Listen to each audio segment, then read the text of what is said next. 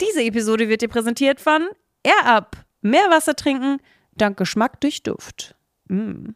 Welcome to my G-Spot.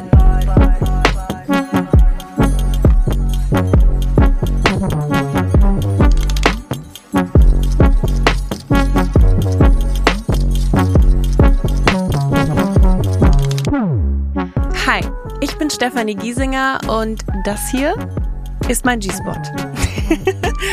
ein bisschen haarig hier, ich weiß. Ähm, Spaß. Es ist aber mein Lieblingsort. Es ist ein Ort, wo ich mit euch über alles Mögliche sprechen möchte, was mich beschäftigt. Egal ob Feminismus, äh, mentale Gesundheit, Sex, Liebe, Beziehungen, anything. Und ich wünsche mir, dass wir uns einmal die Woche hier treffen können, um tiefer mit Leichtigkeit in Themen einzusteigen. Und das mache ich immer mit GästInnen oder überwiegend mit GästInnen. Äh, das sind Freundinnen, das sind bekannte Menschen, das sind ExpertInnen, einfach Leute, die mich inspirieren. Die Morning Pages. Meine Gedanken zu diesem Thema. Das heutige Thema ist Social Media zwischen Always On und Digital Detox. Ich habe mal nachgeschaut und ich habe meinen Instagram-Account seit zwölf Jahren. Also seit 2012 teile ich meine Meinung, mein Leben, meine Interessen und noch vieles mehr auf dieser Plattform. Doch da fing meine Online-Präsenz nicht an. Ich war elf, als ich angefangen habe, ICQ zu nutzen. Das ist eine Online-Chat-Plattform. Und ich hatte meine eigene Website. Und ich muss sagen, ich finde es sehr besorgniserregend zu wissen, dass ich so jung war, mir den Gefahren nicht bewusst war, denn das Internet vergisst nie. Aber es war eben ein Ort, wo ich gerne hineingetaucht bin. Könnte ich mir jemals ein Leben ohne Social Media vorstellen? Ja, aber der Gedanke daran macht mir schon große Angst. Denn abgesehen davon, dass ich meine Karriere definitiv Social Media zu verdanken habe, finde ich auch sehr viele positive Elemente in Social Media. Mir sind jedoch auch die Schattenseiten bewusst, denn die Erwartung, immer erreichbar sein zu müssen, löst in mir sehr großen Stress aus und ich vergleiche mich sehr oft mit anderen, fühle mich dann nicht erfolgreich genug und ich glaube, dieses Problem teile ich mit ganz vielen da draußen. Ähm, und ich verbringe natürlich auch Stunden manchmal, ohne darüber nachzudenken, einfach scrollend im Internet. Und das ist fast schon was Automatisches, dass ich mein Handy rausnehme und mein Daumen, ohne zu überlegen, auf diese App geht und ich dann Stunden auf dieser Plattform verbringe und ich könnte niemals danach zusammenfassen, was ich gerade konsumiert habe. Ich glaube, das klingt jetzt ziemlich hart, aber ich glaube, wenn wir Social Media nicht bewusst konsumieren, konsumiert es uns. Um über dieses Thema zu sprechen, habe ich mir eine Gästin eingeladen, die ich sehr schätze, der ich schon sehr lange folge und von der ich ein ganz großer Fan bin. Ich freue mich ganz doll über die heutige Gästin und zwar ist es Aminata Belli. Hallo. Sie ist Journalistin, Autorin, Moderatorin der Show Deep und Deutlich, studierte Modejournalismus, hat für ihre Arbeit bei Follow Me Reports den Förderpreis des Deutschen Fernsehpreises gewonnen und sicher kennt ihr sie auch über ihre erfolgreichen Social-Media-Kanäle. Ich möchte heute mit ihr über Social Media sprechen, weil uns das Thema beide sehr beschäftigt und wir neben all der positiven Dinge, die wir dort erfahren, sicher auch mal nach einer Auszeit suchen. Herzlich willkommen, Aminata. Vielen, vielen Dank, dass ich hier sein darf in Danke. deinem wunderschönen G-Spot. so kuschelig. Willkommen. Ist jetzt schon einfach sehr welcoming und schön. Danke. Das freut mich. Wie geht es dir? Mir geht's gut. Mir geht's gut. Ich hatte gestern einen richtig schönen Tag, der mich heute noch irgendwie mitträgt. Wie geht's dir heute? ähm, ey, irgendwie eine komische Phase gerade, muss ich sagen. Und ich würde das mit einer Erkältung beschreiben, also aber nicht körperlich, sondern mental. Mhm. It's a ja. weird phase. Aber ich äh, kann gut damit gerade umgehen und ich freue mich einfach, dass es jetzt losgeht mit dem Podcast. Dementsprechend, Daumen sind oben. Ich freue mich für dich mit. Und ich finde das eine sehr gute Erklärung mit der Erkältung, weil genau so fühle ich mich auch. Und ich fand die letzten Wochen sehr schwer und ähm, also allgemein, was in der Welt passiert und in meinem Leben und alles drumherum war es irgendwie alles ein bisschen zäh, wenn man das jetzt mal so nennen möchte. Und äh, ich finde es mit der Erkältung ähm, ganz gut, weil es so ein bisschen irgendwie, man arbeitet und macht sein Ding, aber eigentlich geht's einem nicht so gut. Ja, zehn Kilometer joggen wäre jetzt nicht gut, so. Also genau. verbildlicht. Ja, genau, genau, genau. Also wir sind zwar jetzt schon warm, aber ich habe trotzdem ein kleines Spiel vorbereitet. Mhm. Sowas wie entweder oder. Äh, damit können wir dich dann auch so ein bisschen besser kennenlernen. Nie wieder Smartphone nutzen oder nie wieder Filme schauen? Also, normalerweise würde ich sagen, nie wieder Smartphone nutzen. Aber da mein Beruf irgendwie davon abhängig ist, würde ich. Nee, sorry, kann ich nicht entscheiden. Ich kann nie, nie wieder Filme schauen. Es geht nicht. Ich glaube, ich würde nie wieder ein Smartphone nutzen. What? Echt jetzt? Kein Problem. Ich bin schon mal nach Panama gereist, ohne Handy, 2018. What? Mhm, das funktioniert. Da ist es zwar ein bisschen nervig mit Google Maps oder so, oder wenn man mal eben irgendwo schlafen will, kann man nicht einfach eine Unterkunft buchen und muss irgendwie rumgucken. Aber es geht. Und ich glaube, auf Dauer, das wäre ja für den Rest meines Lebens. Ich habe jetzt schon so viel Zeit im Internet und an Smartphones verbracht, dass ich, glaube ich, jetzt, jetzt wäre ich okay damit, nicht mehr damit zu leben. Ich müsste mir dann nur überlegen, also muss halt gucken, wie ich das beruflich mache. Aber das wäre auch nicht so ein Problem, denke ich. Mal gucken. Aber nie wieder Filme schauen, sorry. Stell dir vor, du bist alt und du bist im Altenheim, sitzt da. Ja gut, wobei ein Serien. Smartphone, aber ein Smartphone wäre auch schon cool, wenn man perspektivisch irgendwie vielleicht auch nicht so in der Öffentlichkeit und diese ganzen Sachen steht. Ist es, glaube ich, ganz cool, auch im Alter ein Smartphone zu haben und dann connected zu sein mit Enkeln, die man vielleicht hat oder so und dann kein Smartphone zu haben. Das werde ich, ich glaube, das führt dann zur Einsamkeit und deshalb nehme ich jetzt doch das Smartphone. Nie wieder telefonieren oder nie wieder Social Media? Nie wieder Social Media. Echt? Ich telefoniere viel lieber und ich finde Social Media. Guck mal, vielleicht wird Social Media sich eh ändern und also ich denke immer so nicht jetzt und heute, sondern ich möchte weiterdenken. Also wie bin ich in 20 Jahren? Ja. Und da denke ich mir, möchte ich doch Ich glaube, da telepathieren wir uns schon von einem Ort zum in anderen. 20 Jahren. Safe. Und ich glaube, telefonieren ist überbewertet. Sprachnachrichten sind schon viel angenehmer. Also ich würde mich. Findest du? Ja, ich kann mich entscheiden, wann ich es anhören will, in welcher Geschwindigkeit. Das sagen alle immer. Ich kann mich doch auch entscheiden, wenn mich jemand anruft, gehe ich ran oder ruf zurück. Ja, aber manchmal kannst du dir dann auch Sprachnachrichten einteilen in Momenten Ja, und so stimmt. weiter, weißt du? Aber Ja, ich kann es nachvollziehen. Aber ich glaube, ich wähle doch Social Media. Okay. Social Media mit gesunder Nutzung. Okay, gut. Keine Follower mehr oder kein Content von anderen mehr konsumieren? Boah, das finde ich eine krasse Frage. Ähm, Schon fast so eine Narzissmusfrage, oder? Wie Total. narzisstisch bist du? das Ding ist, ich finde, ich habe so so sehr Freude daran, Sachen im Internet zu teilen und Feedback zu bekommen von Leuten und die mitzunehmen. Und ich habe so ein krasses Gefühl für Community irgendwie mit den Leuten, die mir folgen. Und man stellt irgendwie Fragen und die antworten und man ist, es ist so ein Austausch, der mir so viel bringt und so viel Freude macht und auch den Leuten so viel Freude macht, dass ich darauf eigentlich nicht verzichten möchte, weil das macht für mich Social Media aus. Aber deshalb, eigentlich möchte ich nicht ohne meine Follower sein. Aber Social Media ist ja auch ganz viel das, was ich von den anderen sehe und das möchte ich auch nicht missen. Also kann ich auf diese Frage nicht antworten. Mhm, kann ich nachvollziehen.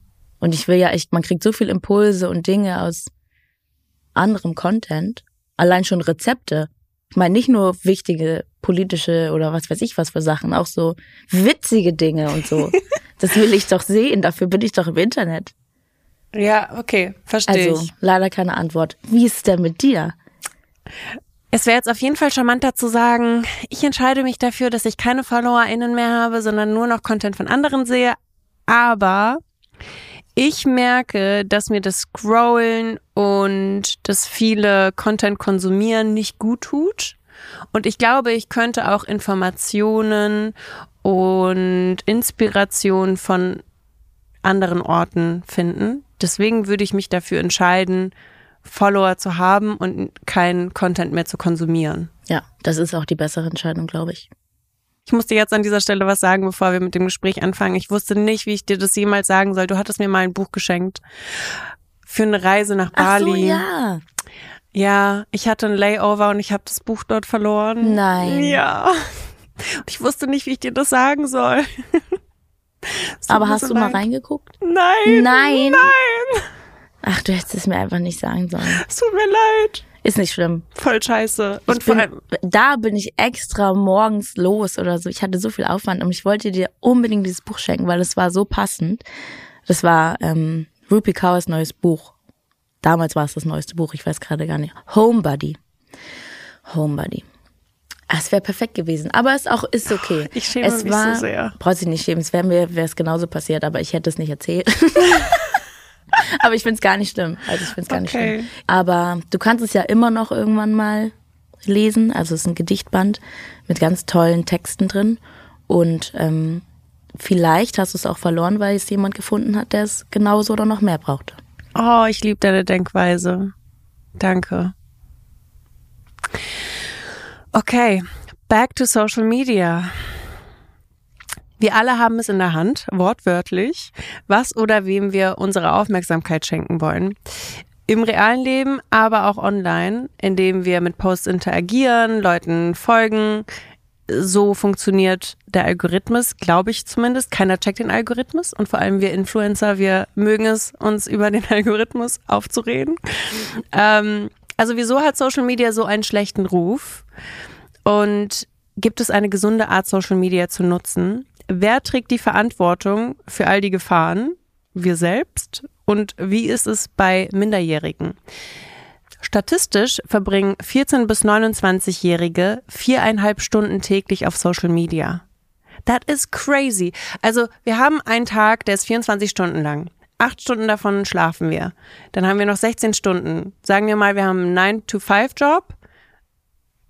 Acht Stunden sind weg. Mehr als die Hälfte davon sitzen wir scrollend am Handy. Why do we do that? Das ist schon ver- verrückt, oder? Ich find's auch verrückt und gleichzeitig irgendwie normal. Es ist so ein bisschen, man sitzt in der Bahn und guckt rum und jeder Mensch ist am Handy. Und ich bin so, das ist so absurd und es nervt mich so doll, aber man ist einfach Teil davon. Und es ist wie so eine Seuche irgendwie. Es ist so, Volkskrankheit. ja. Bald haben wir alle so einen Nacken. Also ich war schon beim Orthopäden, Oh, okay. weil mein Nacken auch jetzt also knackt auch immer so und ich merke das auch in meinem Handgelenk und so weiter und dachte, ich muss was ändern, weil wenn ich so weitermache, werde ich einfach einen steifen Nacken oder so haben. Aber er meint, er hat mir ein paar Übungen gezeigt und bla bla und es ist anscheinend doch nicht so schlimm. Aber ich glaube, dass wir alle ähm, in ein paar Jahren schon noch Konsequenzen davon merken werden, weil es kann ja nicht angehen, dass es, dass, dass wir das so, also und ich bin auch mehr als vier Stunden am Handy leider. Ähm, das kann ja nicht gut sein. Es muss ja irgendwelche Folgen muss schon haben. Also ganz viele Folgen hat es, aber ich meine auch so körperliche Folgen. Ja, definitiv. Wollen wir aber erstmal zu den positiven Seiten kommen. Inspiration, Kommunikation, Zusammenhalt und Aktivismus. Social Media kann ein toller Ort sein, um sich in Interessensgruppen zusammenzuschließen, sich weniger allein zu fühlen und auf politische Missstände hinzuweisen. Magst du mir mal kurz erzählen, wann und wie du mit Social Media angefangen hast und warum? Also, angefangen mit Social Media habe ich bei SchülerVZ. Kennst du das noch? Ja. Schüler, nee, eigentlich ICQ. Du hast ja vorhin ah, ah, ICQ erwähnt. Und äh, da habe ich natürlich auch angefangen, bei MSN und bei ICQ. Ähm, und dann SchülerVZ und es war so mega cool, alle waren da. Es gab so komische Gruppen, in denen man war. Ähm, dann irgendwann Facebook. Und ja, das waren, glaube ich, Social Media Anfänge. Und dann habe ich ähm, 2012 habe ich einen YouTube-Kanal gegründet und war da ab da quasi öffentlich auf Social Media und nicht mehr privat. Ähm, was für mich, also ich finde es auch manchmal ist es so interessant für mich, wie Leute privat eigentlich Social Media nutzen, weil ich es eigentlich nur öffentlich kenne. Und bei Instagram, ich wollte, am Anfang war ich die ganze Zeit so, ich will nicht zu Instagram, weil dann werde ich nur süchtig davon. Und dann war aber natürlich auch schnell klar, dass wir alle bei Instagram sind und dass es cool ist. Du warst ja schon damals bewusst, dass es dann eine Sucht, dass eine Sucht resultieren kann. Ja, weil ich glaube, ich war Snapchat, gab Snapchat vor Instagram? Ja. Ja, aber ich war nicht bei Snapchat und ich habe so krass lange Snapchat Stories. Snapchat, ey, ich hab's so geliebt. Die Snapchat Zeiten waren so nice und ich war so, hä, ich liebe Snapchat, ich bin den ganzen Tag bei Snapchat, ich kann jetzt nicht noch zu Instagram. Fühle ich. Aber ähm, mittlerweile finde ich es auch witzig, dass man am Anfang so dachte, ja, nee, da mache ich nicht mit. Das, ist- das wird mir jetzt zu viel. Ähm, ja, und seit, weiß ich nicht, mehr als zehn Jahren bin ich auf Social Media unterwegs und habe viele Gefühle gefühlt und fand es interessant, was du gerade gesagt hast mit Kommunikation, ähm, dass wir ja entscheiden können, was wir wollen oder was wir uns anhören wollen oder was wir geben oder so. Und das ist eigentlich das Ding, was ich finde, es ist mittlerweile ja, ist ja nicht mehr so, dass man sich selbst aussucht, was man eigentlich will. Nicht nur, weil der Algorithmus einem irgendwas zeigt, was, wem ich überhaupt nicht folge oder so, sondern es ja auch so viel Erwartungshaltung gibt oder Gefühle zu gewissen Dingen oder man äußert sich oder äußert sich nicht, obwohl man es gern würde, weil es Konsequenzen gibt und also es da so, da sind so viele Sachen dabei, finde ich, dass es irgendwie ganz, ja, ganz mittlerweile ziemlich weit weg ist vom, was will ich eigentlich und Das was mache ich letztendlich. Das stimmt. Ja. Kannst du dich an Erfolgsmomente erinnern auf Social Media oder irgendwas, wo du so denkst, so, boah, ja, krass, das war mein Durchbruch? Also ich weiß noch, ähm, mich, ich hatte mal bei YouTube ähm, eine YouTuberin, Obacht nennt sie sich, die heißt Petra eigentlich, hat so ein Shoutout gemacht für mich und hat in ihren Videos von meinen Videos erzählt und dann habe ich so viel Follower bekommen durch Obacht. Ähm, und ich hatte dann irgendwie, weiß ich nicht, ich weiß nicht, aber es waren dann so 30.000 Follower auf YouTube und ich war so, I made Boah, it. es ist so krass. Und ich weiß noch, wie krass es war, dass da, da kamen einfach nonstop irgendwie neue Leute und das war ein ganz, ganz cooles Gefühl für mich. Und ich fand es so nett von Obacht, dass sie das gemacht hat. Und ich weiß nicht, das erinnere ich, daran erinnere ich mich irgendwie oft, auch wenn jetzt Obacht mir schreibt oder so. Und ich denke, das ist so verrückt, weil das war damals, also das war so überwältigend für mich. Also da, ich war 20, glaube ich. Und es war einfach richtig cool. Cute. Und Kann auch zu einer Zeit, wo Follower auch nochmal eine andere, also jetzt sind so, ja, Follower sind cool und so und ich freue mich über Leute, die mir folgen, aber jetzt hat für mich eine Followerzahl hat für mich eine ganz andere Bedeutung oder auch erstreben wie mit 20. Jetzt bin ich so, also ich freue mich über jede Person, die mir folgt, aber es macht mich nicht, es macht nicht das mit mir wie mit meinem 20-jährigen Ich. Also Ja, definitiv. Ich äh, versuche mich auch die ganze Zeit so daran äh, zurückzuerinnern, wie ich mit Social Media so richtig angefangen habe nach GNTM, weil ich war zwar auf Instagram unterwegs, aber habe es nicht so richtig genutzt für mich. Und dann habe ich eine Zeit lang ziemlich eng mit Bonnie Strange abgehangen und sie meinte zu mir, mach Snapchat. Und ich war so, nee, was soll ich da posten? Dann meinte sie, mach einfach Snapchat. Und ich wurde auch so süchtig danach. und ich wurde Snapchat Queen. Wirklich. Ich kann hier sitzen und kann behaupten, ich wurde Snapchat Queen. Ich war, ich war die Erste, die so ein Smiley da bekommen hat und so. Echt? Und ich kann mich noch daran erinnern, das klingt jetzt voll komisch, oh Gott. Es gab eine Bombendrohung bei GNTM, ich glaube ein Jahr nachdem ich gewonnen habe.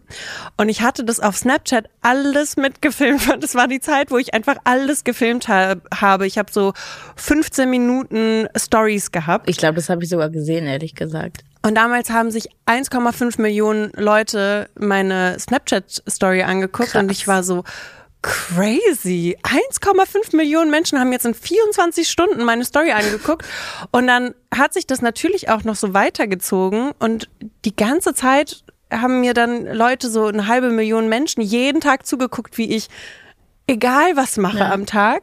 Und ich glaube tatsächlich, und darauf bin ich nicht stolz, dass ich Holz in diese Social Media Sphäre gebracht habe. Also es gab schon bei YouTube, aber so Holz? bei Snap Holz, so Klamottenholz.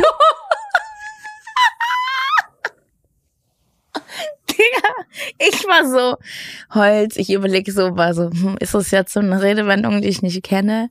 Denke ich mir, Holz, meinst du Geld? Holz.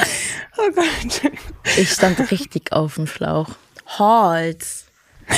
In die Snapchat-Szene. Ja, ähm, mir wurden nämlich Sachen zugeschickt und dann habe ich angefangen, das einfach so ohne Geld zu zeigen und war so, oh ja, hier schön und es liegt schön auf der Haut an und so weiter. Also eigentlich bekomme ich dafür den Satan-Stempel, finde ich. Weil es gibt nichts Schlimmeres als so Klamottenholz. Ach, du, das ist Internetgeschichte. Ich habe auf YouTube so viel Klamottenholz gemacht. Ich habe also meine ganzen YouTube-Videos habe ich auch irgendwann privat gestellt, weil ich war so, juhu, ich habe da manchmal Sachen, also auch so Primark-Holz oder so, aber das war halt das Ding, was man gemacht hat. Ich habe das nicht hinterfragt, keiner hat das hinterfragt irgendwie. Man hatte auch kein Geld. Es war so geil. Du gehst zu Primark und kannst alles kaufen auf einmal, gefühlt so. Ähm, und Halls haben so viel Spaß gemacht, immer anzusehen und zu machen, finde ich. So, ich finde das völlig okay und ich finde es auch okay, dass alles seine Zeit hat und dass wir jetzt irgendwie, wenn man es jetzt, also natürlich in der perfekten Welt würde es anders laufen, bla bla bla, ja. Aber irgendwie war man jünger und hatte Spaß dran und hat es halt so gemacht. Ja, du hast recht. Werbung. Frühlingsgefühle, hallo. Ich glaube, wir alle haben Lust zu daten oder uns einfach auch ein bisschen auszuprobieren mit anderen Menschen, jetzt wo es wärmer wird. Es gibt eine tolle Möglichkeit, dies online zu machen mit Bumble. Bei Bumble gibt es unterschiedliche Features, wie zum Beispiel den Inkognito-Modus oder erweiterte Filter und Interessen-Badges, wodurch man leichter eine kompatible Person finden kann. Was ich auch sehr smart finde, es gibt einen Inkognito-Modus bei Bumble. Der verbirgt dein Profil, bis du ein Match hast mit einer anderen Person. Also wenn du jemanden dann geliked hast, wirst du der Person angezeigt und wenn ihr ein Match habt, dann könnt ihr in Kontakt treten. Damit kann man vermeiden, dass KollegInnen oder Ex-PartnerInnen einen auf der App sehen. Was auch mega cool ist bei der App, man kann auf eine witzige und ja, aufmerksame Art und Weise einem potenziellen Match schreiben, was einem am Profil gefällt. Also ein Kompliment geben. Und das noch vor einem Match. Also ich kann euch nur ans Herz legen, Bumble mal auszuprobieren. Es ist auf meinem Handy. I'm having fun with it. Probiert die Features aus. Es gibt neue Features, es gibt alte Features, die auch einfach sehr viel Sinn ergeben. Und damit kann man schneller und einfacher genau die richtige Person finden, nach der man sucht. Alle Infos dazu findet ihr wie immer in den Show Notes. Werbung Ende. Ich weiß nicht, ob du darüber sprechen möchtest. Müssen wir nicht. Aber weißt du, wann du von den Einnahmen von Social Media leben konntest? Ab wann ungefähr? Hm, weiß ich nicht, weil ich eigentlich immer bis heute Einnahmen habe. Also ich lebe nicht nur von Social Media und hab's auch nie. Und habe immer irgendwie, also als ich angefangen habe mit YouTube, habe ich noch studiert, da habe ich eh nicht gearbeitet, aber da, nee, da hatte ich noch gar keine bezahlten Sachen. Ich weiß, meine erste bezahlte Sache war etwas mit Labello. Geil. Glaube ich, war das die erste. Aber davor habe ich auch schon so Sachen moderiert und so, wo ich halt Geld für bekommen habe. Aber es waren nicht irgendwie, es waren keine Werbepostings oder so. Ähm, ja, dieser Labello, ich habe ein Labello benutzt und irgendwie 50 Euro dafür bekommen für ein Posting und davon, also davon hätte ich ja nicht leben können. Aber es war immer ähm, parallel zu anderen Jobs, die ich gemacht habe und deshalb kann ich es nicht so sagen. Und ich weiß auch gar nicht, ob ich jetzt von Social Media leben könnte in dem Sinne, weil ich mache voll wenig Werbung. Stimmt. Die meisten Sachen auf Instagram sind so in Zusammenhang mit, keine Ahnung, irgendwie Projekten, die ich mache und die dann beworben werden oder so. Ich mache auch mal Werbung, aber nicht so oft. Aber ich bin mir ziemlich, also ich könnte auf jeden Fall von Instagram-Werbung leben, wenn ich das mir vornehmen würde als mein Geschäftsmodell. Ähm, aber irgendwie habe ich noch nie so darüber nachgedacht, wie viel. Müsste ich mal gucken. Ich müsste mal so eine Aufstellung machen, wie viel Einnahmen Influencer-mäßige Sachen sind und andere. Ja. Also ich glaube, meine Haupteinnahmequelle ist definitiv Social Media. Und das auch schon seit 2014, also kurz nach GNTM, muss ich sagen. Aber das Ding ist ja, was man ja auch verstehen muss, dass wenn du Jobs machst oder Leute dich buchen für einen Modeljob, buchen sie ja immer dein Social Media mit. Oder buchen dich auch deshalb. Und so ist es ja auch bei mir. Wenn ich jetzt sage, ich weiß gar nicht, wie meine, also Social Media ist die eine Seite und das ist das andere, aber ich weiß ja, wenn mich jemand, also ich weiß, wenn mich jemand bucht für eine Fernsehsendung, erwarten die auch, dass ich das poste und dass meine Follower das auch schauen und dass ich eine Reichweite habe, die, von der die auch profitieren können. Und es ist einfach ein Teil von dieser ganzen Sache. Deshalb, selbst wenn Leute irgendwie kein Geld mit Social Media machen und sind Personen des öffentlichen Lebens und haben eine Community, dann ist das ja auch immer Geld mit Social Media machen und einfach Arbeit. Weil das so, man kann das ja gar nicht entkoppeln. Ich fände es halt ja. interessant auch manchmal, wenn man denkt so, wenn du gar kein Social Media mehr hättest oder ich, wie, wie erfolgreich wären wir dann noch, nur mit der eigentlichen Arbeit, die wir machen? Diese Frage macht mir Angst. Mhm. Weil stell dir vor, unser Social Media ist jetzt weg. Ich glaube wirklich, dass wir an Relevanz verlieren würden. Ich bin mir ziemlich sicher, dass es bei mir so wäre. Das ist traurig, ne? Ja. nee, ich, ich kann es aber nachvollziehen. Und ich muss sagen, ich hatte kaum Modeljobs, die nicht im vertraglich auch mit meinem Social Media gekoppelt waren. Also es war immer so, ja, okay, wir machen Bilder und die musst du dann auch posten. Mhm. Deswegen ist es schon sehr miteinander verbunden. But anyways, ähm, auf welche Themen weist du auf Social Media hin und was ist dir besonders wichtig? Also, ich habe nicht so ein Konzept für mein Social Media. Alles so nach Bauchgefühl. Alles nach Bauchgefühl und so, wie ich ähm, wie ich Lust drauf habe. Ich habe also eine Zeit lang ganz viel über Rassismus gesprochen, über Dinge, die passiert sind oder wenn mir im Alltag was passiert oder Freunden. Ähm, und auch mega viel irgendwie so Petitionen geteilt und Sachen irgendwie gemacht und so. Aber manchmal kommt es dann, dass, keine Ahnung, das tut ja auch dann nicht gut oder Leute wollen dann nur noch darüber sprechen oder denken auf einmal, man ist eine Rassismusbeauftragte, nur weil ich aus meinem Leben erzähle. Mhm. Eigentlich will ich aber, am liebsten würde ich nur lustige Stories den ganzen Tag machen, aber dafür passieren zu viele Sachen irgendwie auf der Welt, auf die man schauen muss. Deshalb ist es eigentlich so ein bisschen eine Mischung aus mh, mm, Snippets aus meinem Leben und Dinge, die relevant sind für meine Follower und für mich, glaube ich. Aber ja, ich weiß auch nicht. Ich teile alles. Ich habe das Gefühl, ich teile einfach alles. Es gibt kein Konzept. Mhm. Ähm, hattest du schon immer das Gefühl, dass du auch so ein bisschen aktivistischer unterwegs sein willst auf Social Media oder kam das irgendwann, dass du auch eine Verantwortung gespürt hast? Mhm.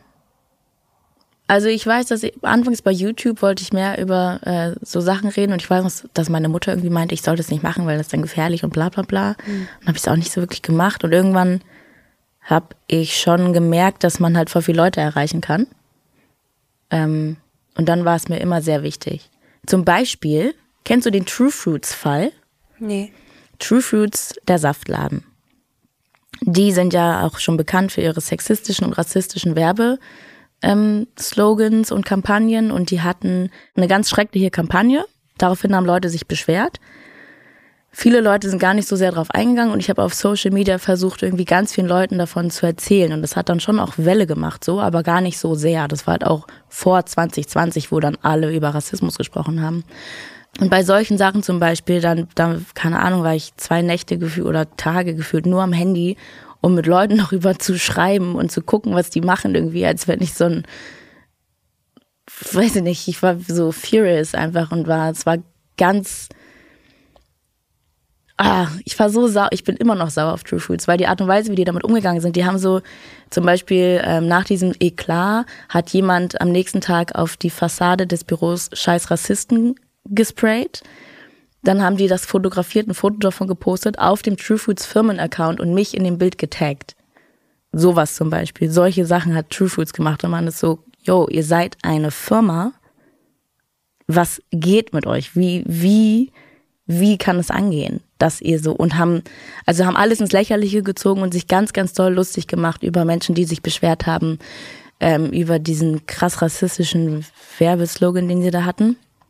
Ähm, und bei solchen Dingen hatte ich immer ganz doll das Gefühl, dass ich meine ganzen Follower nutzen muss, weil natürlich kann jeder irgendwie dazu was sagen und Leuten davon erzählen, aber wenn du mehr Leute erreichst, ist es ja klar noch wirksamer. Und deshalb finde ich, muss man das irgendwie an manchen Stellen mitnehmen, aber gleichzeitig auch vielleicht nicht. Also es gibt ja auch Dinge, wo man dann vielleicht auch mal sagen kann, hey, ich habe zwar viele Follower, aber es ist jetzt nicht meine Aufgabe, da und darüber aufzuklären.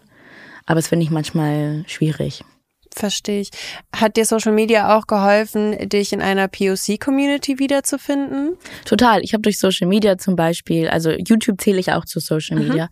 Ähm, ich habe über Social Media gelernt, wie ich meine Haare pflegen kann und machen kann, mein Make-up, weil es viele, also in Deutschland mittlerweile ist es ja anders, aber aber auch nicht wirklich. Also in den Magazinen oder so, das ist alles weiß. Und da musste man sich über YouTube informieren.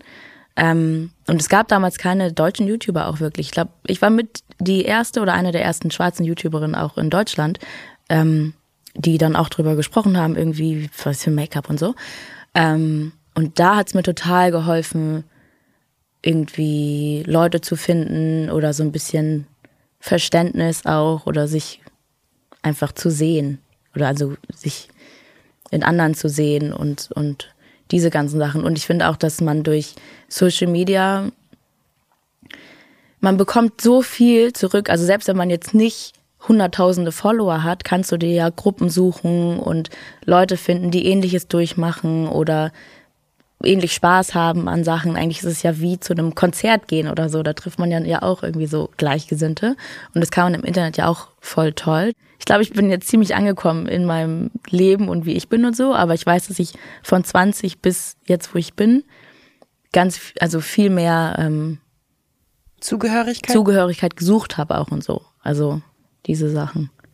Kann ich nachvollziehen. Ja. Also ich habe immer noch das Gefühl so, oh, ich kann mich bei der Person irgendwie, weiß nicht, kann etwas nachempfinden, was die Person gerade erzählt und dann wird das auch so Teil von meiner Social Media Bubble. Also ich habe das nach wie vor.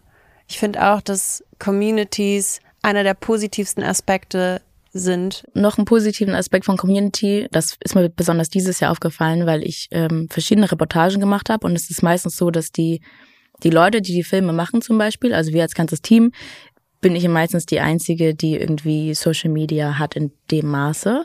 Und meistens, wenn du was rausbringst als Fernsehautorin, bekommst du halt, du bekommst ja gar kein Feedback. Du bekommst nur Leserbriefe hm. oder so. Und die sind ja meistens, wenn mal, wenn irgendwer einen Brief schickt an eine Intendanz oder Redaktion, dann sind das ja meistens keine netten. Ja. Also diese ganzen positiven Nachrichten und Leute, die sich bedanken oder Leute, keine Ahnung, auf der Straße kommen Leute zu mir und bedanken sich bei meiner Arbeit das alles kommt ja auch durch Social Media und diese ganzen positiven Nachrichten. Und ich bin dann so, ich schicke die ganzen Screenshots ans Team und die sind so mega froh, weil sie diese ganzen tollen, positiven Nachrichten ja gar nicht bekommen.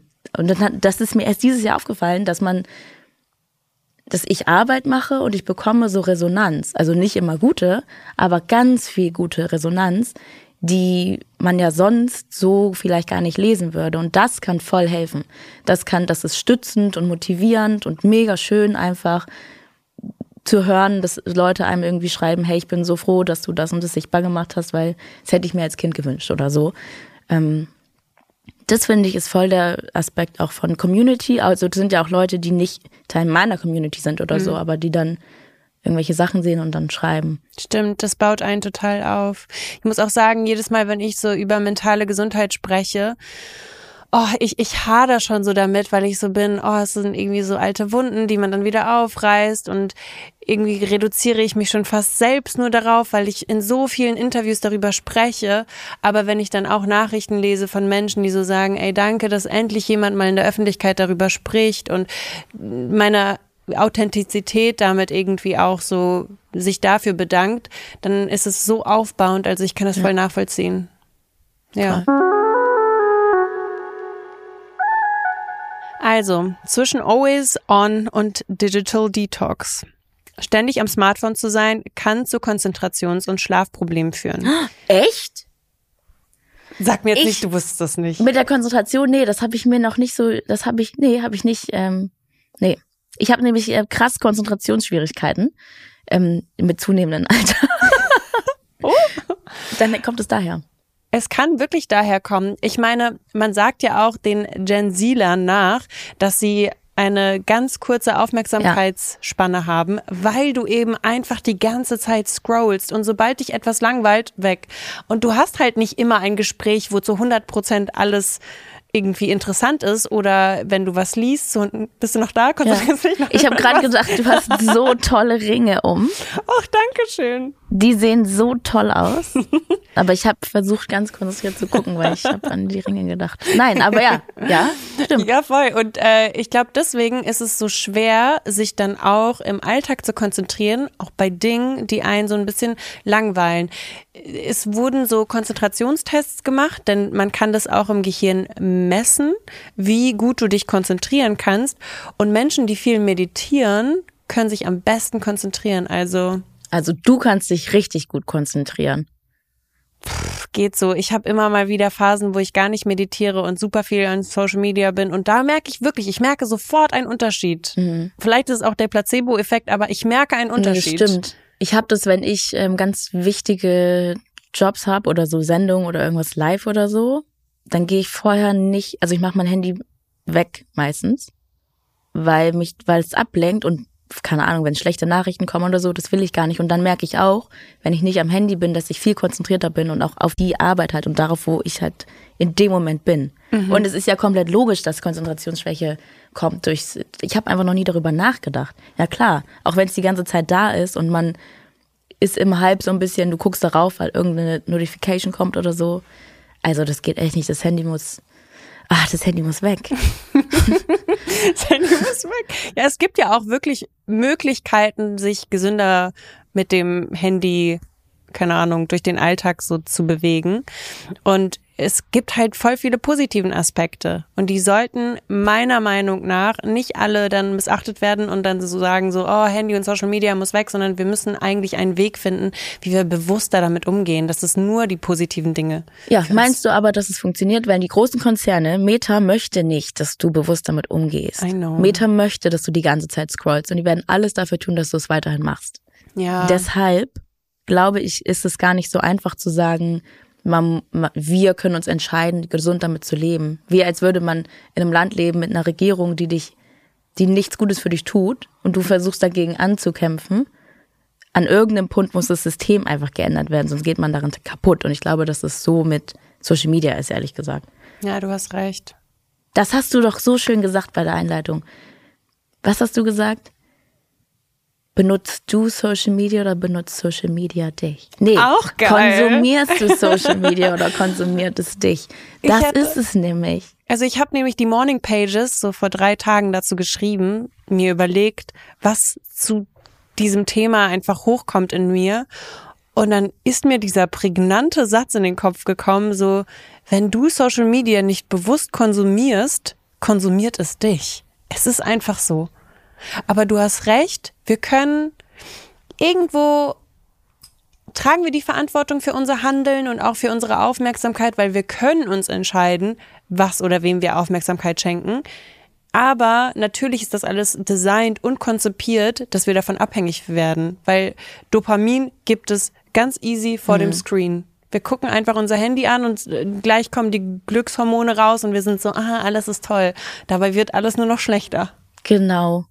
So ist das, wie mit anderen Drogen. Ist genau das gleiche mit Alkohol, ist so ein Teil unserer Gesellschaft. Leute müssen selbst erstmal herausfinden, dass es doch eigentlich schlecht ist. Aber wie soll man es rausfinden, wenn es überall ist die ganze Zeit? Ist Genau das gleiche. Es ist so ein bisschen bewusst leben und bewusst umgehen mit Dingen. Aber also ich finde es echt, ich finde es schwer. Und für mich ist es zum Beispiel so, wenn ich mir vornehme, nicht am Handy zu sein für eine gewisse Zeit, dann kann ich das sehr gut. Also wenn ich eine Woche im Urlaub bin ähm, und sage, ich werde das Handy nicht benutzen, dann benutze ich es auch nicht. Und dann habe ich kein Problem damit. Und ich muss, bin nicht so süchtig, dass ich ans Handy gehen muss.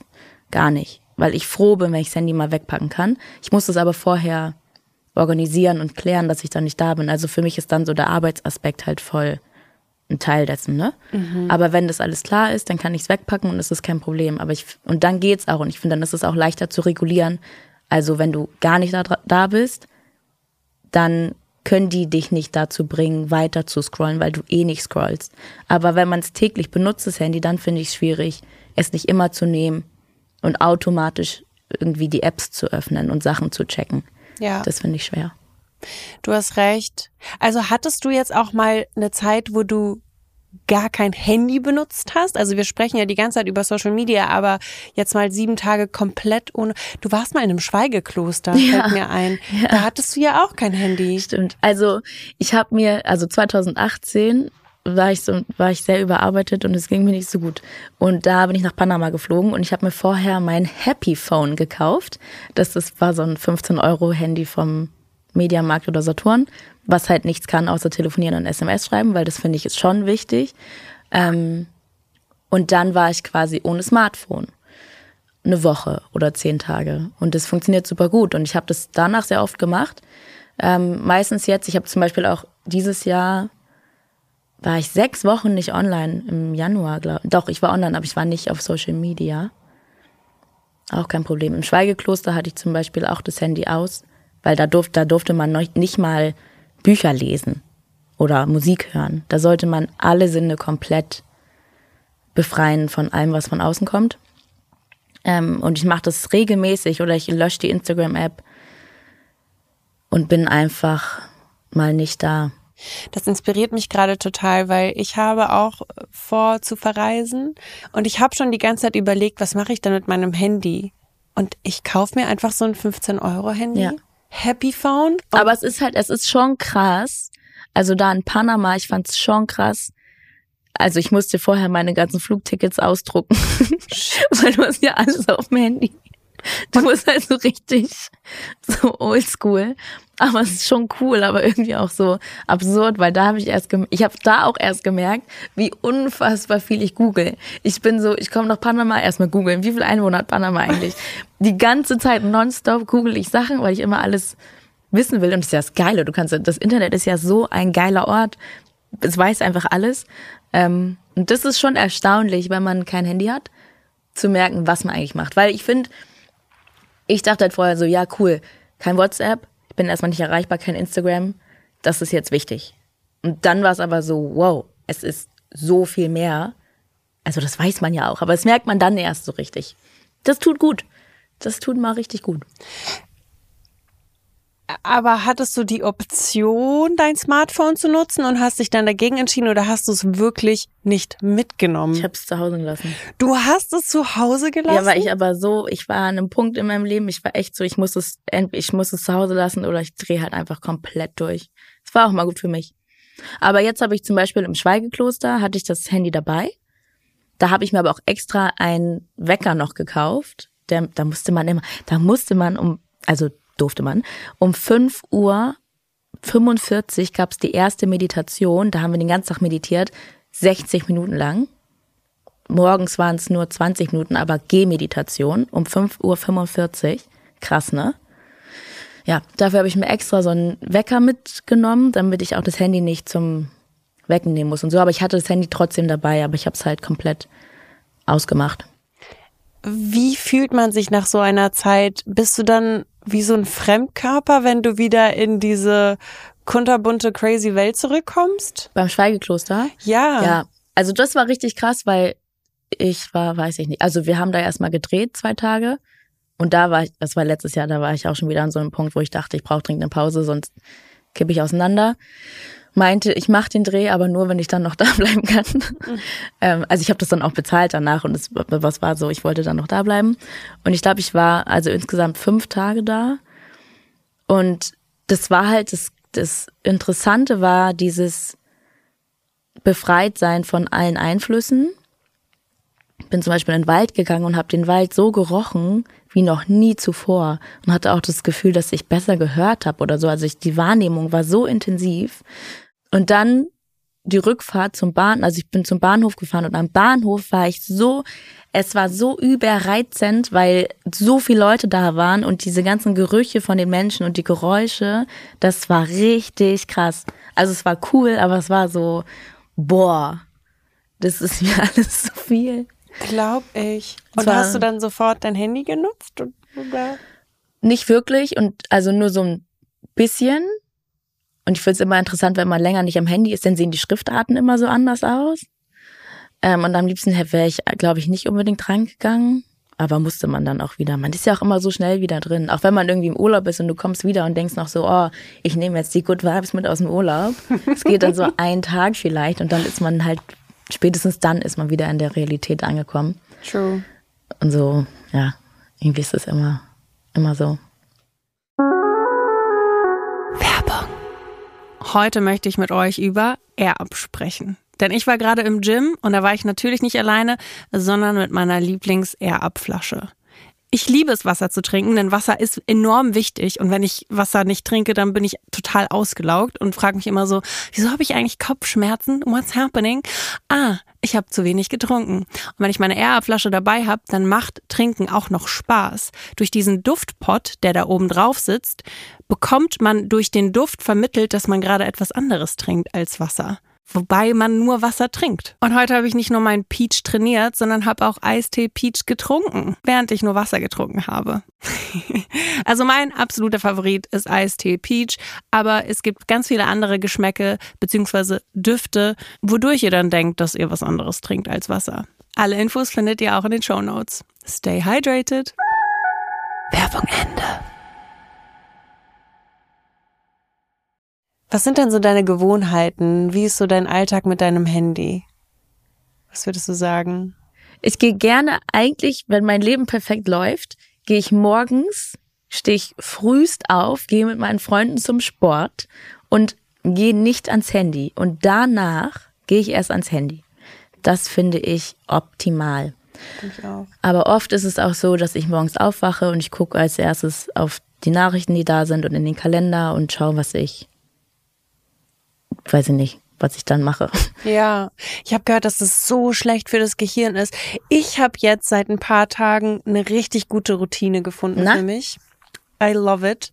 Also erst einmal habe ich angefangen, mein Handy im Wohnzimmer aufzuladen und ich mache mir immer meinen Wecker mit äh, meiner mit meinem HomePod und wenn ich ganz crazy drauf bin, dann mache ich den Wecker an im Wohnzimmer, dann muss ich aufstehen und ins Wohnzimmer zu gehen. Aber du hörst ihn dann auch auf jeden Fall. Ich habe immer Angst, dass man das dann nicht hört. Ah, Ich, ja, ich, okay, ich schlafe nicht so tief. Ich höre das immer. Ich vertraue Okay. mir da, ehrlich gesagt. Und ich habe auch mal gehört, dass du nur eine limitierte Anzahl an ähm, Entscheidungen treffen kannst am Ja. Tag. Und wenn du dir morgens diese Entscheidungsfreiheit nimmst, dann kannst du über den Tag über dann viel bessere Entscheidungen treffen. Ich wache auf und ich weiß schon ganz genau, was ich mache und lieg nicht im Bett und bin so, oh, was mache ich jetzt? Weil das assoziiere ich auch immer mit so sehr schlechten mentalen Zeiten bei mir. Deswegen weiß ich, egal wie scheiße es mir geht, ich stehe auf, ich putze meine Zähne, mache ein Workout mit meinem iPad, aber ich habe mir da schon das Workout ausgesucht am Tag davor. Dann meditiere ich 15 Minuten und dann journal ich 15 Minuten. Und ich weiß jetzt einfach, jeden Tag habe ich diese eine Stunde für mich und deswegen stehe ich immer so zwei Stunden vor Abfahrt auf und habe diese eine Stunde für mich und das hi- hilft mir so enorm. Und auch erst dann checke ich meine Nachrichten und Social Media versuche ich dann erst später so richtig zu nutzen. Das ist gut. Fühle ich total. Ich glaube generell diese ganzen Entscheidungen, die man zu treffen hat, können so überfordernd sein, obwohl es auch manchmal ganz kleine Entscheidungen sind und eigentlich so Entscheidungen, worüber sich andere so freuen würden, wenn sie diese entscheiden können und man ist selber damit überfordert und dann wieder damit überfordert, dass man überhaupt mit sowas überfordert ist. Also finde ich. Stimmt. So. Ähm, und das kommt auch mit Social Media, weil du, also keine Ahnung, wie viel Sachen man die ganze Zeit sieht. Hast du das Gefühl, du kannst viel im Moment leben oder denkst du so viel an Social Media und so Stories, dass du irgendwas mitnehmen willst? Zum Beispiel, wenn ich mit Freundinnen essen gehe, die also Influencerinnen sind, dann ist es schon so, dass ich manchmal das Gefühl habe, oh, zuerst wird ein Foto gemacht vom Essen und dann kann erst wirklich äh, im Moment keine Ahnung, angekommen werden. Und Du hast es aber gar nicht so richtig, ne? Du bist gar nicht Mhm. so richtig so persönliche Sachen postest du nicht wirklich. Nee, nicht wirklich. Ich habe also ich habe ganz lang immer ganz viel persönliche Sachen gepostet, auch immer meine ganzen Wohnungen, jede mögliche Roomtours auf YouTube, weil ich bin so oft umgezogen.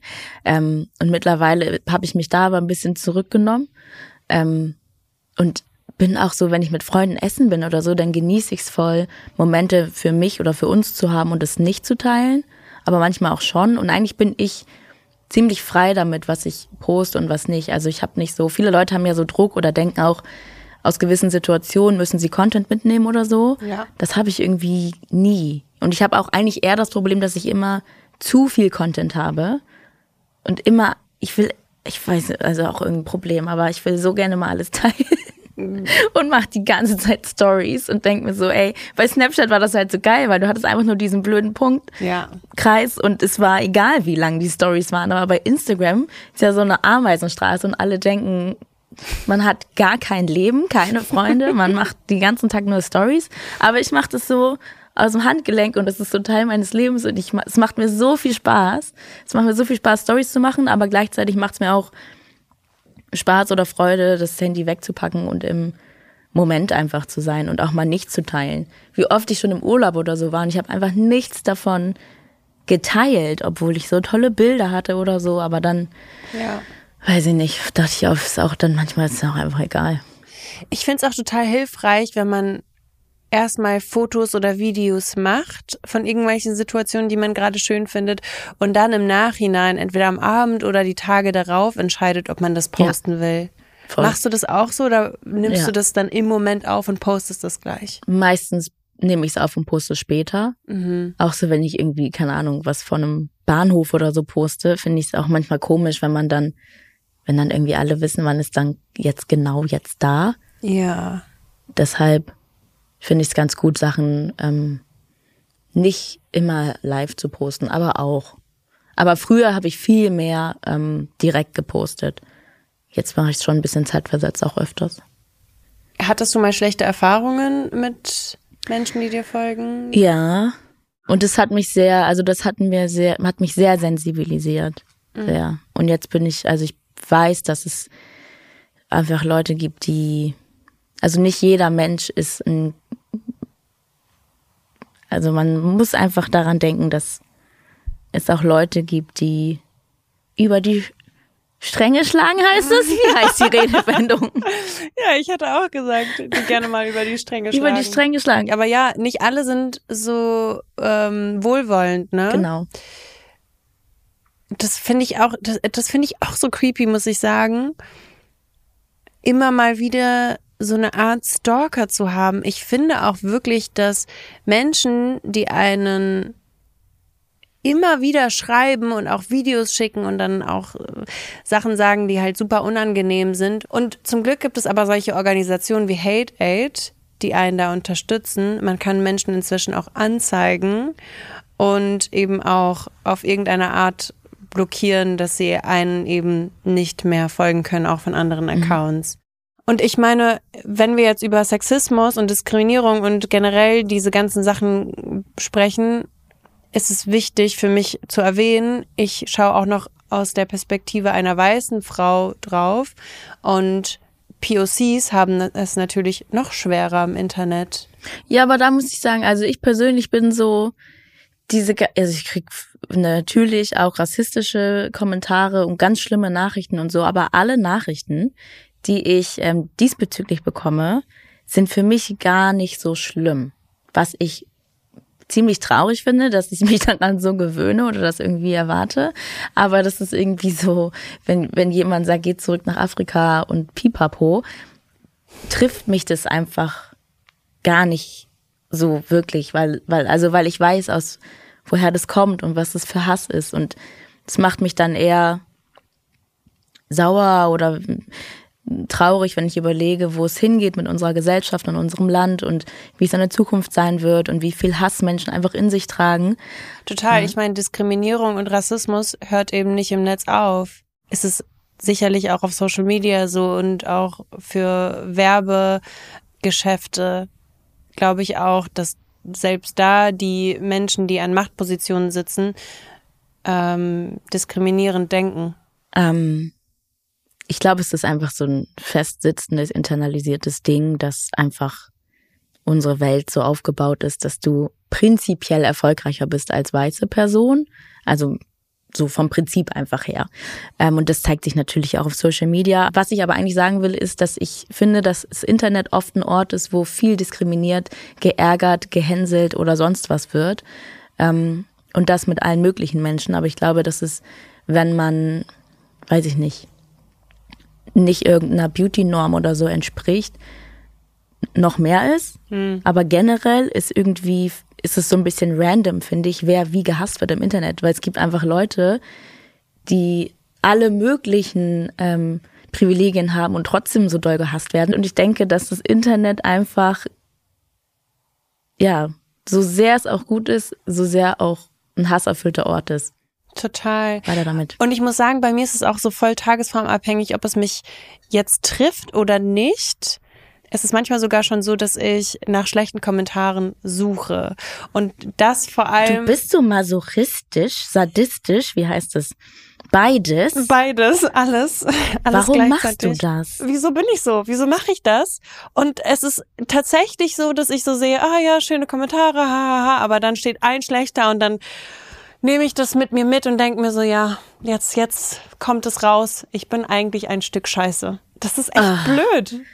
Bist du nicht. Erstmal Danke. bist du nicht und zweitens bist du professionell und das ist aber das nächste Problem und das müssen Leute auch verstehen, dass viele Menschen in der Öffentlichkeit stehen und lächeln und glücklich sind und strahlen. Die müssen das machen. Das ist so krass. Du kannst da nicht hingehen. Also ich könnte jetzt eine Rede halten von, müssen wir nicht machen, Gefühle sind valide, bla bla bla. Aber am Ende des Tages, wenn man eine Fernsehsendung macht oder ein Fotoshooting, kannst du da nicht hingehen und ähm, miesepetrig sein und irgendwie heulen, obwohl du es gern würdest. Also heult man vorher oder nachher Oder und währenddessen. währenddessen währenddessen ist man an. Oder heulst, heulst du dann? Das war bei mir noch nie so, aber das war das allererste Mal. Ich stand dann auf meinem Balkon und wir haben auf meinem Balkon gefilmt und die haben so die Blumen hochgefilmt und ich war so, oh, es kommt eine Träne. Und ich Oh war so, nein. Und ich hatte nur so einen Matcha in der Hand und habe noch den Matcha getrunken und dann war ich so, wow, ich fühle mich gerade einfach, als wäre ich eine verrückte Person und ich benutze das Wort. Das habe ich so oft gehabt in den letzten Wochen.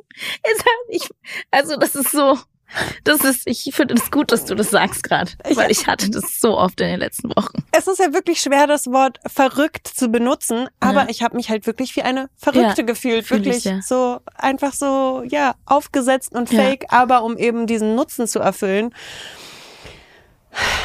Komische Zeit einfach gerade. Aber das ist ja auch diese Spaltung und das, was du sagst, wenn du zum Beispiel im Internet hast du diese wahnsinnigen vielen Follower, die ganzen Erfolge, du siehst toll aus, all das hast du, all das sehen die Leute und selber sagst du aber, du fühlst dich manchmal, denkst du, du bist nicht erfolgreich genug oder so. Und das ist natürlich komplett zwiegespalten. Also wie, wie, wie sollst du das auch verarbeiten, wenn du eigentlich diese Gefühle hast, aber du hast den ganzen Zuspruch. Viele Leute haben ja mal ein Gefühl von Versagen oder so, aber die sind dann nicht mit mit zum Beispiel Social Media konfrontiert, wo einem Leute nonstop sagen, du bist die tollste Person der Welt. Total. Und ich glaube auch, dass ich Bestätigung im Internet schon immer gesucht habe, wenn ich jetzt so ganz ehrlich mit mir bin. Und Aber hast du nicht irgendwann genug Bestätigung?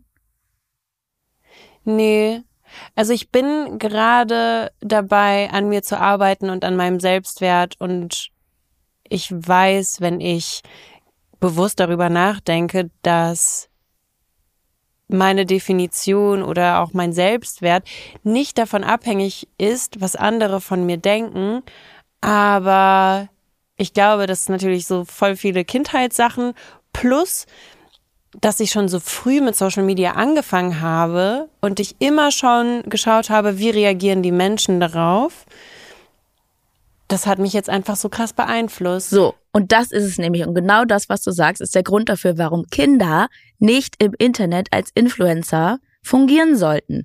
Und das können aber so viele Eltern gar nicht einschätzen. Ich selber, genau wie du, wir haben das erlebt, durchlebt, wir kennen das, ne? Und wenn ich mir jetzt vorstelle, dass du von Anfang an als Kind mit Likes aufwächst, mit Bestätigung durchs Internet und du komplett so sozialisiert äh, erwachst, also wenn du dein ganzes Heranwachsen damit einhergeht, dann kann das doch überhaupt nicht gut für dich sein, oder? Nee, auf jeden Fall nicht. Und hinzu kommt, dass junge Frauen natürlich dann auch schnell lernen, dass es hilft, sich zu sexualisieren. Ja. Und das weiß ich noch, als ich das erste Mal TikTok geöffnet habe, da habe ich wirklich nur minderjährige äh, Mädels gesehen, die sehr leicht bekleidet waren und die sehr hypersexuelle Tänze vorgeführt haben. Und das hat mich schockiert. Und das, ich möchte gar nicht irgendwie die Mädels beschuldigen. Wir leben halt in einer Welt, die nicht so sein sollte. Und sie ist eben einfach nicht dafür aufgebaut, dass junge Frauen beschützt werden. Aber das finde ich eigentlich mit am schlimmsten an den sozialen Medien und am gefährlichsten. Voll. Und man vergleicht sich ja auch so schnell mit anderen Menschen. Hast du das auch? Vergleichst du dich mit anderen? Wahrscheinlich schon, aber nicht so wirklich, ehrlich gesagt. Aber, also jetzt nicht mehr. Mhm. Aber jetzt bin ich 31, irgendwie erwachsen. Ich habe mich aber bis hierhin schon verglichen. Ich habe mit 15, 16, 17, 14, 13 sehr drauf geguckt, wie, welche Körper haben die Frauen, die in den Medien sind, wie sehen die aus, was machen die. All das war für mich erstrebenswert und hat mich auf jeden Fall jahrelang begleitet. Aber mittlerweile bin ich nicht mehr wirklich so in diesem Vergleichsmodus, weil ich mich ziemlich so akzeptiert habe irgendwie. Also das, was man so, wenn man erwachsen wird, gibt es ja irgendwie Sachen, wo man denkt, man will dies oder das.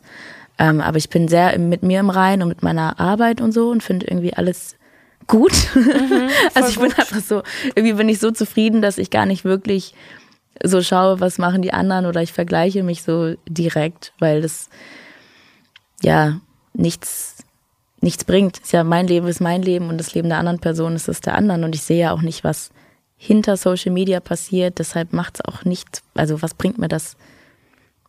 Weil ich weiß ja, wie es ist. Ich weiß ja, dass ich eine Story aufnehme, während ich eigentlich gern heulen würde, aber ich lache vielleicht, hm. weil ich es jetzt muss. Hm. Also weiß ich ja, was ich bei anderen Leuten sehe, ist ja, also was soll ich, weiß nicht.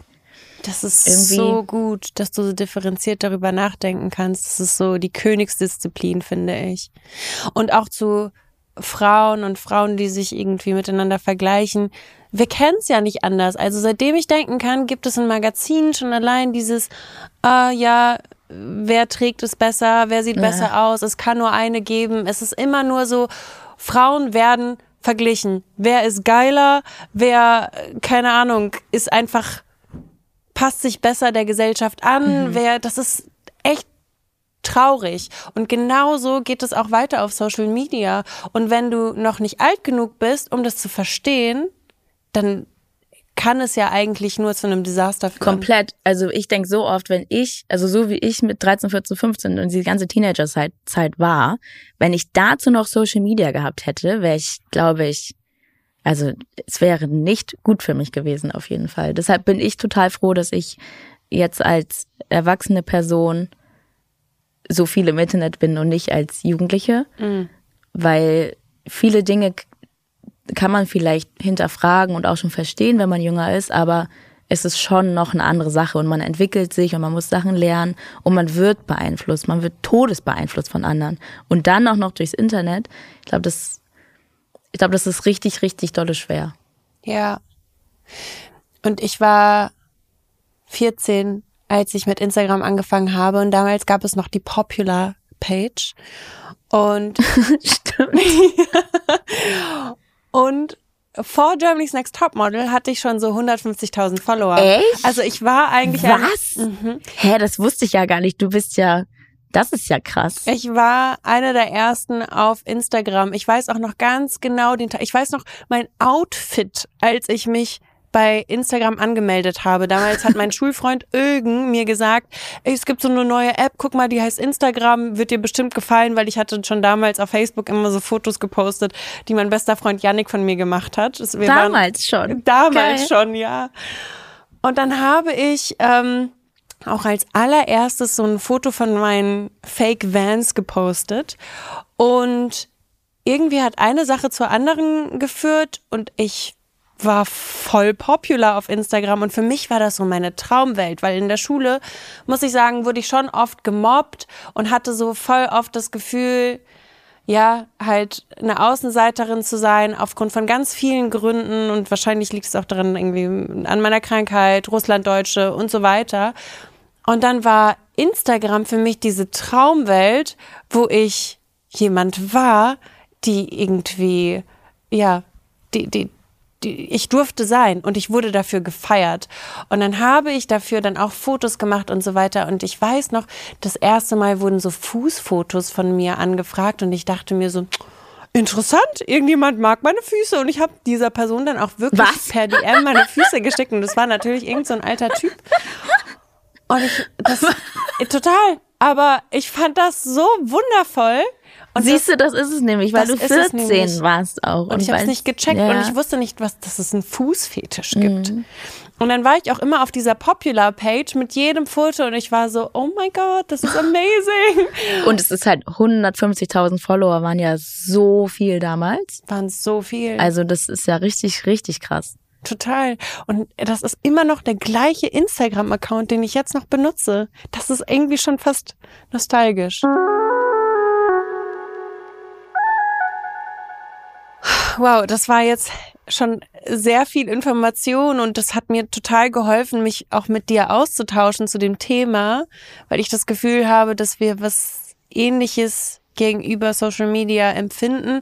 Aber du bist meiner Meinung nach schon in der Königinnen-Disziplin, weil du da so differenziert damit umgehen kannst und auch ganz knallhart für dich bestimmst, wann du deine Auszeiten brauchst. I love it. Danke dafür. Ich muss aber auch dazu sagen, dass ich zum Beispiel meine Followerzahl ist langsam, ganz langsam hochgewachsen in den letzten elf Jahren und ich konnte mich da anpassen. Und ich glaube, dass du je mehr Follower du hast, desto mehr Druck ist da. Es wird immer schwieriger, das merke ich selber. Und bei deiner Followerzahl zum Beispiel ist es natürlich, es ist auch nicht so sehr ein Vergleich und es ist schwieriger, es ist anders und es kommt auch immer darauf an, wer da drauf schaut, ob das mehr Community ist oder auch mehr Leute von außen, die es ja auch dann zwangsläufig sind, wenn so viele Follower sind. Deshalb diese Königsdisziplin, diese, oder was weiß ich, diese, die Treppen kann man langsam steigen und das macht jeder in seinem Tempo und das ist auch abhängig von den Gegebenheiten, finde ich. Danke. You're right. Dankeschön. Und wir dürfen auch nicht vergessen, dass wir trotzdem unglaublich privilegiert sind. Es ist ein Geschenk, ne? dass wir eine Plattform haben, wo so viele Menschen uns zuschauen Ja. und unsere Meinung auch gilt. Also, ja. Mit großer Dankbarkeit dann trotzdem vorsichtig nutzen. Total. Genau das. Und ich liebe das Internet und Social Media eigentlich sehr. Same.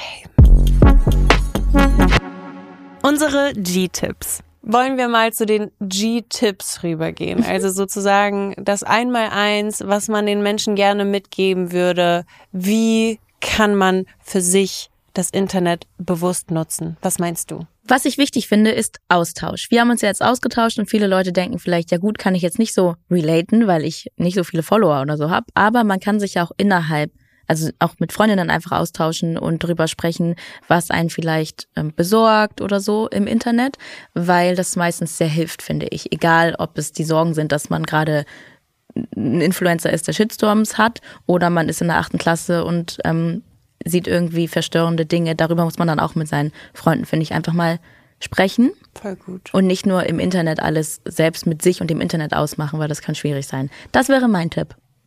Das ist so ein guter Tipp, ja. Und auch mit Freundinnen darüber sprechen, ja. Aber meine Frage, Entschuldigung, dass ich das jetzt hinterfrage, aber wenn du 14 bist und dann auch nur mit deinen 14-jährigen Freundinnen darüber sprichst, können sie dann so differenziert darüber nachdenken? Nee. Bräuchtest du nicht eigentlich eine Bezugsperson, die älter ist als du? Ja, aber das ist ja meistens so, wenn man 14 ist. Die älteren Leute können dir dann vielleicht mit dir reden, aber ich glaube, dass es eigentlich immer hilft, mit seinen Leuten zu sprechen, die genau das Gleiche fühlen und auch durchmachen. Es muss ja auch nicht immer, ein Gespräch führt ja nicht immer zu einer Lösung vielleicht, aber dazu, dass man sich etwas erleichtert fühlt und nicht so allein und Ja, du hast Ja. vollkommen recht, weil deswegen hat man ja auch wirklich so Safe Spaces, wo man über Dinge spricht, damit man sich nicht so isoliert fühlt. Und das hilft schon enorm. Voll. Danke für diesen Tipp. It's great. Ähm, und ich glaube, ja. Ich finde es wichtig, wenn wir in der Schule mehr darüber sprechen. Also wenn jetzt Lehrer oder Lehrerinnen zuhören, als Tipp würde ich sagen, sprecht mal mit euren Schülern darüber und ähm, auch darüber, was Hass im Netz und so weiter und wie man damit umgeht, sind alles Sachen, ähm, über die man auch mal in der Schule sprechen sollte, finde ich. Total. Danke. Und auch wenn wir jetzt schon über Diskriminierung gerade sprechen, es gibt auch eine Anlaufstelle für Antidiskriminierung des Bundes und das gibt's auch online. Also falls ihr da Hilfe braucht, alles in den Show Notes. Was wäre denn mein Tipp? Ich glaube, mein Tipp ist es, mit sich ehrlich zu sein und ja, da, es ist so leicht zu sagen, bewusst Social Media zu nutzen, aber man weiß, dass es einem nicht gut tut, mehrere Stunden im Internet zu scrollen. Also bewusste Zeiten setzen, wann man das Handy nutzt und wann nicht. Also zum Beispiel morgens und nach 18 Uhr auf gar keinen Fall. Also Nach 18 Uhr nicht mehr ans Handy? äh, nicht auf Social Media, nicht auf Social Media, würde ich sagen. Ich habe mir eigentlich jetzt durch meine Therapeutin äh, seit einigen Wochen jetzt den Plan gemacht, dass ich nach 18 Uhr mein Instagram nicht öffne. Halte ich mich immer daran? 98 Prozent. Echt? Ja, ich würde schon sagen, also das war für mich auch immer so dieses so am Abend so eine kurze Belohnung. Ich scroll mal durch und ich habe dann immer schlecht geschlafen. Und es ergibt total viel Sinn. Und jetzt weiß ich, wenn ich mein Handy zücke und eigentlich auf Social Media gehen will, es ist aber nach 18 Uhr, dann ist es so, hm, Zeitfenster verpasst, gone. Und das ist für mich mega gut. Danke für den Tipp. Ich glaube, ich werde ihn übernehmen. Yay. Ich finde das gut. Ich muss, kann, muss dann nur Farina Opoku Stories mittags gucken. Die gucke ich dann eigentlich abends im Bett und freue mich. Das ist wie mein Reality-TV. Ändere ich dann einfach. Okay, 18 Uhr. Sehr gut. Mache ich jetzt mal. Und ich spreche mit meinen Freundinnen darüber, wenn ich verstörende Sachen im Internet sehe. Gut. Ja. vielen, vielen Dank, dass du da warst, Aminata. Danke für dieses Danke dir für die Einladung. Sehr gerne. Du bist immer jederzeit willkommen. Danke. Ja, danke euch auch fürs Zuhören oder auch Zuschauen und ich hoffe, ihr konntet einiges für euch mitnehmen. Und äh, ja, wir sehen uns nächste Woche Mittwoch.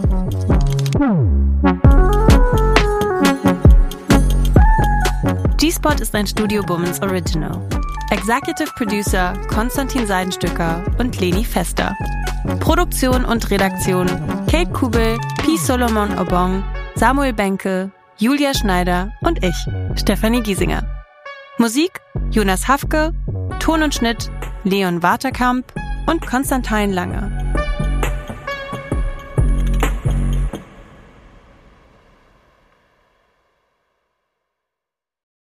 Ich dachte ja, wir machen einen Podcast zusammen, Joko, und dann ähm, hängen wir einfach ab, einmal die Woche, unterhalten uns ein bisschen lustige Alltagsbeobachtung, manchmal politisches Ja. Take, dies, das, Feierabend. Was stattdessen passiert, ich muss Sport machen. Schöne Naja. Scheiße. Auf eine gewisse Art und Weise ist es aber auch abhängend, ne? ja gut, ähm, das ist aber so, so eine Entwicklung, die man natürlich nicht kommen sieht, wenn man einen Podcast beginnt, wo man aber, wenn man einen Podcast hat, wie wir beide, der jeden Donnerstag erscheint, äh, und Sunset Club heißt, sehr dankbar darüber ist, dass zum Beispiel ein Gast wie Kai Pflaume sagt, hast du nicht Bock auf eine Klimmzug-Challenge? Ja, und jetzt mache ich seit zweieinhalb Monaten, trainiere ich Klimmzüge. Bald ist es soweit. Die große Auflösung, habe ich es geschafft, einen Klimmzug zu schaffen. Also habe ich es geschafft, ihn zu schaffen. Und die Laune ist im Keller bei mir, außer natürlich, wenn wir uns unterhalten miteinander. Aber den Rest der Zeit, den ich nicht mit dir Podcast mache, mache ich ja Sport. Ja, äh, schaltet doch einfach ein und hört rein. Wir würden uns sehr freuen. Und wenn es euch nicht gefällt, sagt bitte keinem.